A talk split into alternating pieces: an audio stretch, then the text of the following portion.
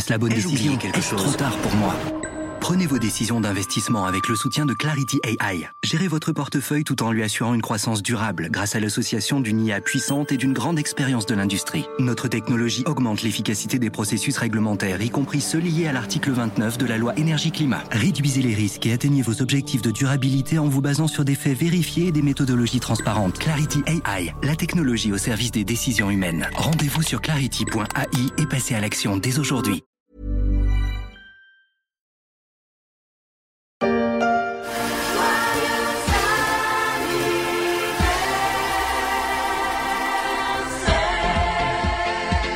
Ça fait maintenant trois décennies que le parc Disneyland Paris a ouvert ses portes. Euro Disney, disait-on à l'époque, pour rappeler la dimension européenne de ce premier parc dédié à Mickey et à l'univers Disney sur le vieux continent. L'histoire du parc n'a pas été un long fleuve tranquille, mais il s'est installé depuis dans le paysage de l'île de France, un paysage qu'il a profondément transformé en 30 ans.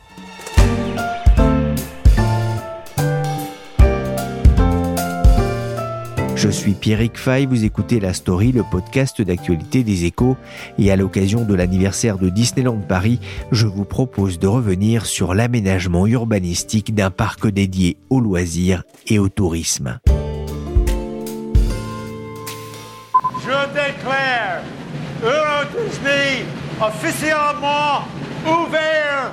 Attention, et voilà Ça y est, c'est fait. Euro Disney est officiellement ouvert et Mickey lui-même en personne devrait faire son apparition devant les quelques 45 000 spectateurs présents ici à Marne-de-la-Vallée et devant les quelques 100 millions de spectateurs à travers le monde. Le voici oh, C'est fantastique Mickey L'émotion était palpable ce 11 avril 1992 pour l'ouverture du parc Euro Disney en présence de Michael Esner, le grand patron du groupe américain, et de Roy Disney, neveu du fondateur qui a fait rêver des générations d'enfants Walt Disney. This is your land. Here age relives fond memories of the past. Peuple du monde, bienvenue, c'est ici chez vous.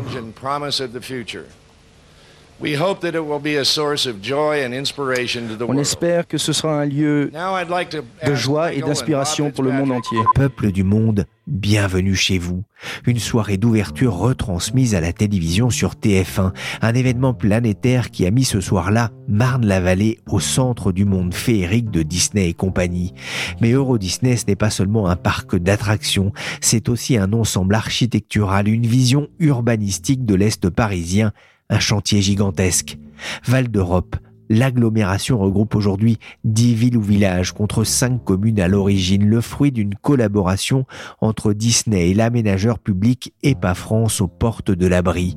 Des bourgs anciens et de petits lotissements pavillonnaires comme celui de Céris, 1000 habitants en 1987, dix fois plus aujourd'hui, ils ont laissé place à une agglomération de 50 000 habitants. C'est de cette transformation urbanistique que j'ai eu envie de parler aujourd'hui dans la story et j'ai passé un coup de téléphone à un ami de Mickey et de Donald. Bonjour Damien Audric. Bonjour. Vous êtes architecte et urbaniste, directeur de l'aménagement et de l'environnement chez Disney. L'endroit où ont été construits les attractions Space Mountain, Star Tours et Pirates des Caraïbes s'appelait Les Trois Petits Bois. Ça avait un côté euh, très champêtre. Pourquoi avoir choisi Marne-la-Vallée et la commune de Chessy, en Seine-et-Marne, à l'époque pour construire le premier parc européen de Disney? Alors, le, groupe, la Walt Disney Company, cherchait en fait une localisation en Europe qui puisse lui permettre euh, d'une part d'être facilement accessible depuis le reste de l'Europe, de maîtriser son installation et son développement dans le temps, et enfin de développer une ville en harmonie autour de la destination touristique. Et à l'époque, la France était engagée dans la réalisation de villes nouvelles, dont celle de Marne-la-Vallée, dont elle avait confié l'aménagement à son opérateur EPAMARNE. Et l'objectif de cette ville nouvelle, qui précédait l'arrivée de Disney, était de développer un pôle urbain économique fort à l'est de la région parisienne. Ainsi, la France a proposé ce site situé à l'est de cette ville nouvelle afin d'accueillir un pôle touristique majeur euh, qui est devenu le poumon économique pour l'est de la région Île-de-France, autour duquel se développerait une ville en partenariat avec Disney, répondant finalement à ces objectifs initiaux de cette ville nouvelle. Alors cette proposition, elle convenait bien à la Walt Disney Company, puisqu'elle répondait à la fois à ses objectifs de maîtrise foncière, de capacité de développement, à la fois de la destination touristique et urbaine dans un temps long, et de une grande capacité et c'était fondamental, de faire venir les transports en commun, RER, TGV, la reliant euh, à Paris mais aussi euh, à l'aéroport et donc au reste de l'Europe. Évidemment les autoroutes également. C'est ce mariage d'intérêts en fait entre l'État, la Walt Disney Company, partagé avec les autres partenaires publics, qui a fait naître et qui est le succès aujourd'hui du Val d'Europe. Cette ville fête aussi ses 30 ans. En 1987, quand les travaux ont démarré, c'était un coin de campagne, hein, comme le racontait cet agriculteur interviewé la veille de l'ouverture par Antenne 2 sur le parking de Disney, une archive de l'INA. Ici, bon, bah, on, cultivait, un peu de tout, quoi, des céréales et puis des, des, betteraves. Ici, à peu près l'endroit où on se trouve, euh, j'ai tué mon premier lièvre à l'âge de 10 ans. C'était un peu de la braconne, mais... Mon Dieu, j'espère que ce n'était pas Pampan. les feuilles de trèfle sont un festin de roi. Elles font grandir les oreilles et fortifient les pattes. Mais c'est tellement mauvais à manger. Me voilà rassuré. Damien Andrix, c'était un, sacré défi de faire naître cette terre au milieu des champs de betteraves et, de pommes de terre. Oui, il a fallu en fait partager avec euh, l'ensemble des partenaires, et nos prédécesseurs ont su le faire, partager une ambition forte qui les a unis pour construire une ville de toutes pièces. Il a fallu construire depuis euh, un foncier de plus de 2000 hectares, une ville qui est aujourd'hui composée, alors d'une part, de la première destination touristique d'Europe, on a eu plus de 350 millions de visites depuis son ouverture, une ville aujourd'hui composée de 36 000 habitants, 36 000 emplois, soit un taux de création d'emplois annuel exceptionnel de 3,9% qu'on trouve quasiment pas ailleurs. Plus de 9 milliards euh, d'investissements de Disney associés aux investissements publics, hein, pour des retombées fiscales aujourd'hui estimées à 8,8 milliards d'euros. Et puis la création de 6300 entreprises installées depuis 2004, dont notamment dernièrement le centre de formation IMIA, Europe, euh, Moyen-Orient, Afrique, de l'entreprise de conseil de Loite, qui a choisi euh, le Val d'Europe suite à un appel d'offres sur 88 sites en Europe. 36 000 habitants pour les cinq villes d'origine, 50 000 pour l'ensemble de l'agglomération.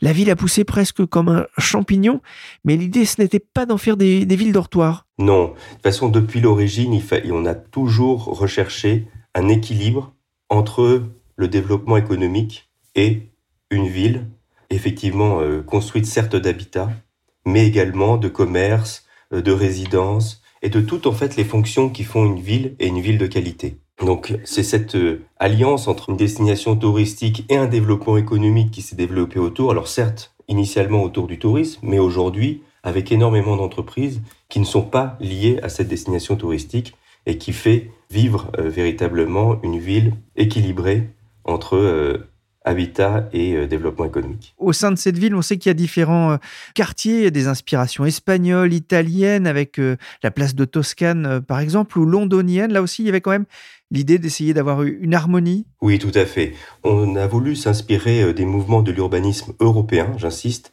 afin de construire une ville cohérente, avec un fort sentiment d'urbanité, à savoir des bâtiments denses, mitoyens, autour de places publiques, qui accueillent en leur rez-de-chaussée des commerces et des services de proximité qui puissent répondre à l'ensemble des besoins des habitants et des usagers, et, c'est, et ce, dès leur arrivée.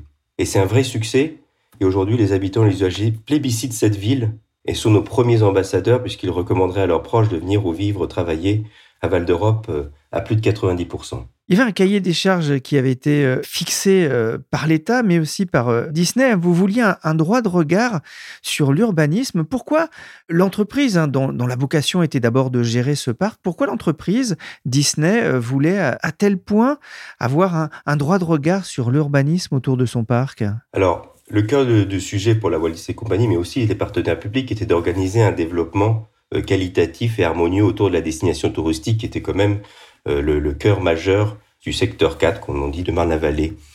Donc le cahier des chartes de premier était celui de poursuivre le projet d'origine de faire du Val d'Europe ce cœur économique de l'Est de la région parisienne. Et pour cela, la Walt Disney Company souhaitait assurer son implantation, son développement dans le long terme et d'avoir une destination urbaine qualitative autour. Et évidemment, ça passait par ce partenariat qui a permis de trouver l'ensemble des processus et des définitions pour appliquer et trouver les modalités euh, d'appliquer une qualité, un cahier des charges commun à la réalisation de cette ville. Quand on euh, lit, quand on regarde ce qui animait aussi hein, les, architectes du projet à l'époque, il y avait une volonté de prévoir euh, une ville durable, écologique même. C'était déjà une, considération il y a 30 ans? Alors oui, c'en était une évidemment. On entendait euh, l'environnement de manière un peu différente que celle d'aujourd'hui.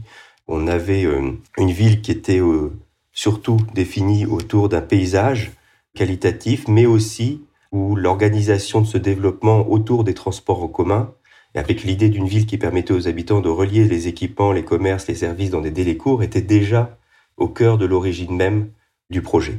Alors aujourd'hui, on poursuit cette démarche hein, de toujours de développement euh, intense autour de ces actes de transport, mais on y rajoute évidemment les, préoccupations environnementales nouvelles qui se sont euh, développées au sein de la société depuis quelques années maintenant, avec notamment la réduction des consommations d'énergie des bâtiments, la production d'énergie renouvelable. On a aujourd'hui sur le site de la géothermie. On est en train de construire la plus grande centrale photovoltaïque en ombrière d'Europe sur le parking visiteur euh, de Disneyland Paris. Nous travaillons également à des sujets de la biodiversité, la mobilité durable, la gestion durable de l'eau potable, l'eau pluviale et même des eaux usées. Nous avons notamment euh, créé à Disneyland Paris notre propre station d'épuration d'eau usée qui nous permet de traiter plus de 800 000 mètres cubes par an, ce qui est relativement exceptionnel et qui permet euh, de poursuivre l'ensemble de ces ambitions environnementales euh, sur le territoire.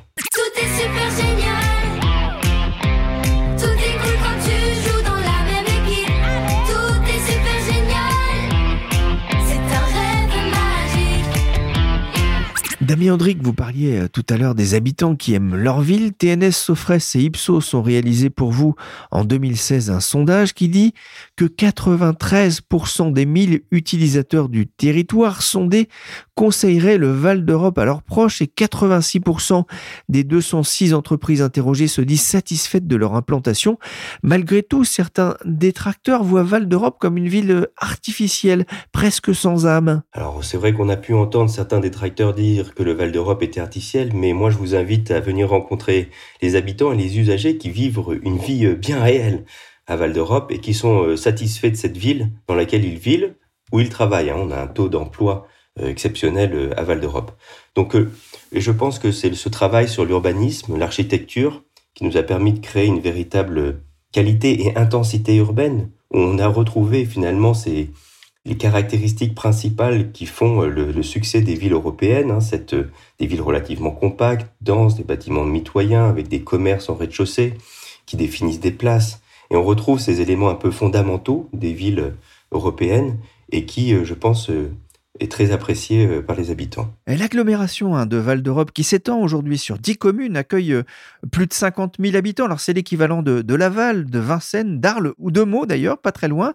L'objectif euh, à terme, c'est même d'accueillir 60 000 personnes. On parle même à l'avenir de 100 000 habitants dans cette agglomération. Comment est-ce que vous imaginez le, futur de Val d'Europe hein? Alors, au-delà des chiffres, hein, on imagine le Val d'Europe véritablement comme la porte est de la région Île-de-France ouverte sur le cœur économique de l'Europe situé à l'est, hein, le cœur économique euh, qui se développe entre Londres jusqu'à Turin, en passant euh, par Rotterdam, Cologne, Munich. C'est cette proximité spatiale et géographique et cette connectivité qu'a le Val d'Europe à travers euh, les autoroutes, à travers la, gare TGV qui relie à l'ensemble des gares en France, mais aussi en Europe. On peut atteindre aujourd'hui à l'Eurostar qui permet d'aller en, en Angleterre. On a le Thalys qui permet d'aller dans les pays du Benelux et euh, d'autres TGV qui te permettent effectivement de relier euh, une autre partie de l'Europe. C'est cette euh, accessibilité exceptionnelle qui fait son attractivité et qui permet de voir le Val d'Europe avec une ambition forte de poursuite de son développement, habitat certes, mais aussi et avant tout développement économique, ouvert sur ce cœur économique de l'Europe. Voilà, et c'est cette ambition qui est partagée aujourd'hui par l'ensemble de nos partenaires et notamment et principalement aussi les collectivités locales, avec qui on, on a créé dernièrement une marque territoriale qu'on appelle Fields of Opportunities et qui s'attache à promouvoir cette ambition commune d'un développement qui offre à la fois un environnement unique pour la première destination touristique européenne, une dynamique de croissance de la ville exceptionnelle tant en habitants qu'en emploi tout en gardant une préoccupation permanente, et j'insiste, euh, sur la qualité de la vie pour les habitants, un cadre propice aux affaires, à l'équilibre habitat-emploi et aux retombées économiques et fiscales significatives pour l'ensemble des collectivités locales, avec bien entendu la préoccupation d'une recherche d'une empreinte environnementale maîtrisée.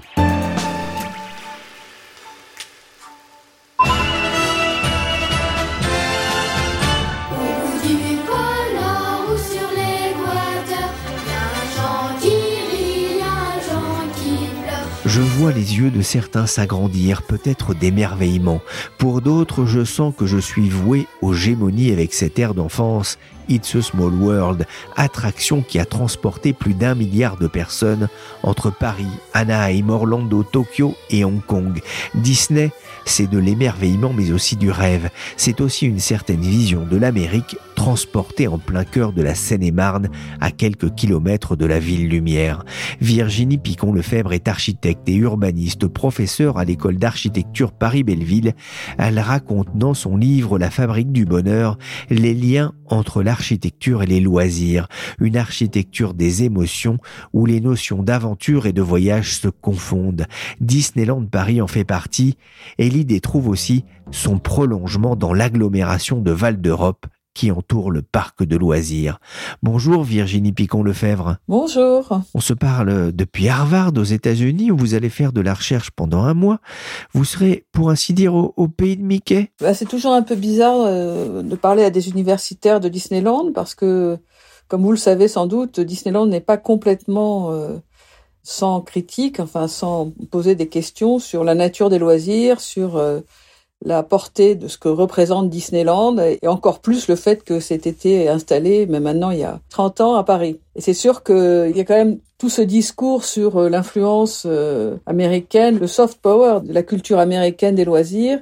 Et aujourd'hui, ça c'est un débat qui s'est un peu apaisé, mais à l'époque, il avait été euh, franchement virulent. Et je crois que ça les intéresse aussi beaucoup parce que c'est quand même la question des transferts culturels et la question de qu'est-ce qui s'échange finalement des deux côtés de l'Atlantique entre deux pays. Euh, la France, euh, quand même relativement petit pays quand même, et les Américains qui sont dans un presque continent. Le parc Disney est devenu avec le temps une incontestable réussite touristique, 15 millions de visiteurs par an, hors Covid. Il y avait aussi une promesse architecturale forte pour son prolongement urbanistique Val d'Europe, une ville nouvelle différente des villes nouvelles des années 60, dont celle de, de Marne-la-Vallée, qui ne fut pas, on va dire, une réussite. L'idée, c'était de ne pas reproduire justement les, les erreurs du passé. Quel regard, vous, vous portez sur euh, Val d'Europe Alors moi, je porte un, regard sur Val d'Europe euh, extrêmement nuancé, parce qu'à la fois Val d'Europe est une réussite euh, du point de vue, je pense, euh, de l'accueil de ces nouveaux habitants. Enfin, ils sont plus nouveaux maintenant, mais c'est sans doute une réussite d'un point de vue urbain, tout simplement parce que il y a eu à Val d'Europe, mais comme dans d'autres villes nouvelles, il faut pas penser que les villes nouvelles n'ont pas évolué, même sans Disney, ailleurs à Cergy ou Évry. Dans les années 80, donc bien avant que Disney arrive euh, à Paris, on a euh, décidé de revenir à des modèles plus traditionnels de la ville, de refaire des places. Et Val d'Europe, on a une expression euh, particulièrement réussie sans doute parce que la maîtrise d'ouvrage, c'est-à-dire les, commanditaires, c'est la compagnie Disney, Euro Disney. Et ça en fait une ville un peu particulière avec une très forte cohérence entre les opérations. Euh, alors que dans d'autres villes qui sont elles aussi revenues au modèle de la ville traditionnelle, il y a euh, beaucoup de partenaires différents, de nombreux promoteurs par exemple. And now, here is Walt Disney. Welcome to a little bit of Florida here in California. This is where the early planning is taking place for our so-called uh, Disney World Project. Walt Disney s'intéressait aussi à, à l'urbanisme. Dans cette vidéo de 1966, il présente son projet Epcot, un projet de cité futuriste en Floride qui n'a jamais vu le jour, une ville qui tourne, dit-il, le dos aux cités désorganisées, sales et criminogènes. Oui, c'est vraiment dommage que Disney n'ait pas pu réaliser. Il est mort avant donc euh, la fin du parc de Floride, hein, qui est la deuxième réalisation de la compagnie Disney. La première étant celle de Californie. Et dans ce deuxième parc qui est gigantesque, hein, qui est à peu près la taille de la ville de San Francisco, Disney voulait réaliser une ville nouvelle à sa façon, très très futuriste, avec des moyens de transport euh, rapides, type euh, métro très rapide, et un centre couvert par un espèce de grand dôme, et dans lequel auraient euh, été installés les centres commerciaux, les bureaux, et autour de cette entité principale, au milieu, il y aurait eu euh, donc ces, liaisons dans plusieurs directions qui auraient euh, conduit les gens à ne pas utiliser leur voiture. Et c'est assez intéressant parce que euh, ça n'a pas été fait, mais finalement, d'une certaine manière, cette espèce d'idée d'une ville autour des transports en commun doublés par les autoroutes, elle est déjà en germe chez Disney, donc dans ce projet qui n'a pas été fait parce que la compagnie finalement n'a pas pensé que c'était intéressant de le faire. Mais Walt Disney lui-même et sa compagnie ont évolué sans doute sur des voies qui n'étaient pas forcément les mêmes. C'est normal. J'ai lu avec intérêt un article du journaliste Pierre Duquesne sur son site Habiter la ville. Il dit Où sont les graffitis, les bars PMU, les détritus? Où sont les traditionnels kebabs des villes françaises? La localité est propre, trop propre, ce qui aggrave euh, l'impression d'une ville sous contrôle On ne peut pas regretter que les choses soient pas sales, c'est un peu étrange de dire ça, mais, mais il a raison en partie. Val d'Europe est une ville qui est euh, un peu une ville, on pourrait dire, d'une company city, vous voyez, c'est une ville d'une marque. Donc euh, tous les terrains ont été, d'une certaine manière, affectés à Disney, qui ne les développe pas lui-même, qui les confie en fait à des promoteurs, mais qui garde le contrôle d'une certaine manière. Et puis c'était aussi une vraie ville, hein, Val d'Europe, il y a une mairie. Et donc, il y, a un contraste assez étonnant entre le fait que ça reste une ville, donc avec des espaces qui sont publics et non pas privés, mais euh, tout ce qui est privé, tout ce qui est construit a été d'une certaine manière signé, enfin en tout cas approuvé par la compagnie euh, Disney. Et donc ça fait un mélange assez étonnant en fait entre euh, les quelques éléments qui identifient la ville comme un espace normal et puis le reste qui est effectivement sous un très grand contrôle mais y compris du dessin et des matériaux, pas simplement de qui habite là et de qui construit. On peut voir un, prolongement finalement avec le parc, cette impression que tout est fait pour le tourisme? Je suis pas sûre que ce soit tout est fait pour le tourisme, là je serais plus prudente. Non, ce qui est étrange dans leur système, moi c'est ce que j'avais un peu constaté, c'est qu'ils ont du mal à faire évoluer leur modèle.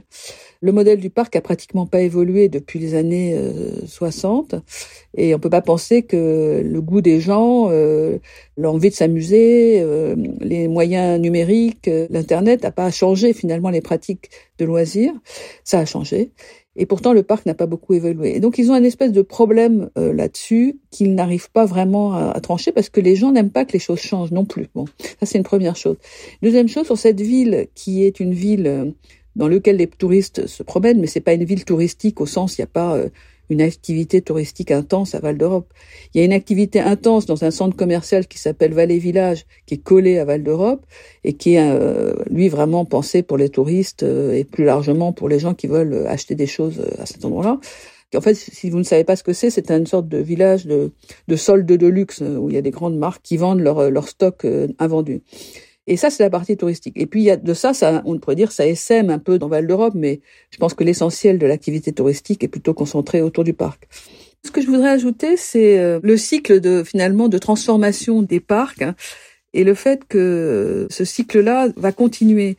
Et toute la question, c'est de savoir comment ils vont évoluer. C'est presque une question, euh, on pourrait dire, euh, théorique. Hein. Comment on fait évoluer quelque chose qui est basé sur une culture et un modèle qui était celui de l'American Way of Life des années 50-60 dans les années euh, qui vont venir. Et on voit bien que l'achat de Pixar, par exemple, euh, par la compagnie Disney, a un peu changé quand même leur mode de, on pourrait dire, de représentation du monde, les imaginaires, parce que Pixar est beaucoup plus ironique et beaucoup moins, euh, on pourrait dire, consensuel ou conte de fées que l'étaient les, les films que produisait Disney auparavant.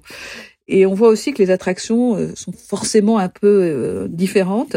Et puis il y a des choses qui sont aussi intéressantes, c'est euh, la différence culturelle que l'on observe dans les parcs euh, dans les différents pays du monde. Si vous comparez euh, les parcs américains, Disney, les parcs français, le parc chinois, etc.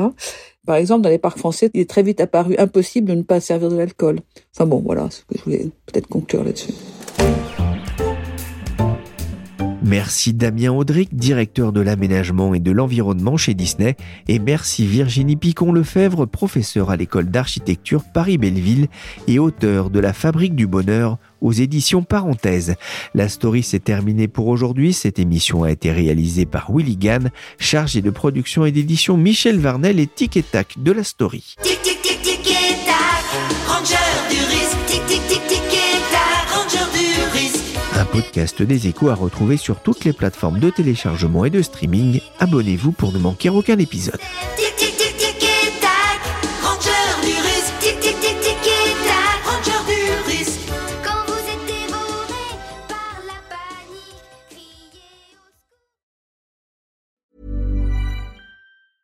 Small details are big surfaces. Tight corners are odd shapes. Flat, rounded, textured, or tall. Whatever your next project, there's a spray paint pattern that's just right. Because Rust new Custom Spray 5 in 1 gives you control with five different spray patterns. So you can tackle nooks, crannies, edges, and curves without worrying about drips, runs, uneven coverage, or anything else. Custom Spray 5 in 1. Only from Rust Mom deserves the best, and there's no better place to shop for Mother's Day than Whole Foods Market. They're your destination for unbeatable savings, from premium gifts to show-stopping flowers and irresistible desserts. Start by saving 33% with Prime on all body care and candles. Then get a 15-stem bunch of tulips for just $9.99 each with Prime. Round out Mom's menu with festive rosé, irresistible berry chantilly cake, and more special treats. Come celebrate Mother's Day at Whole Foods Market.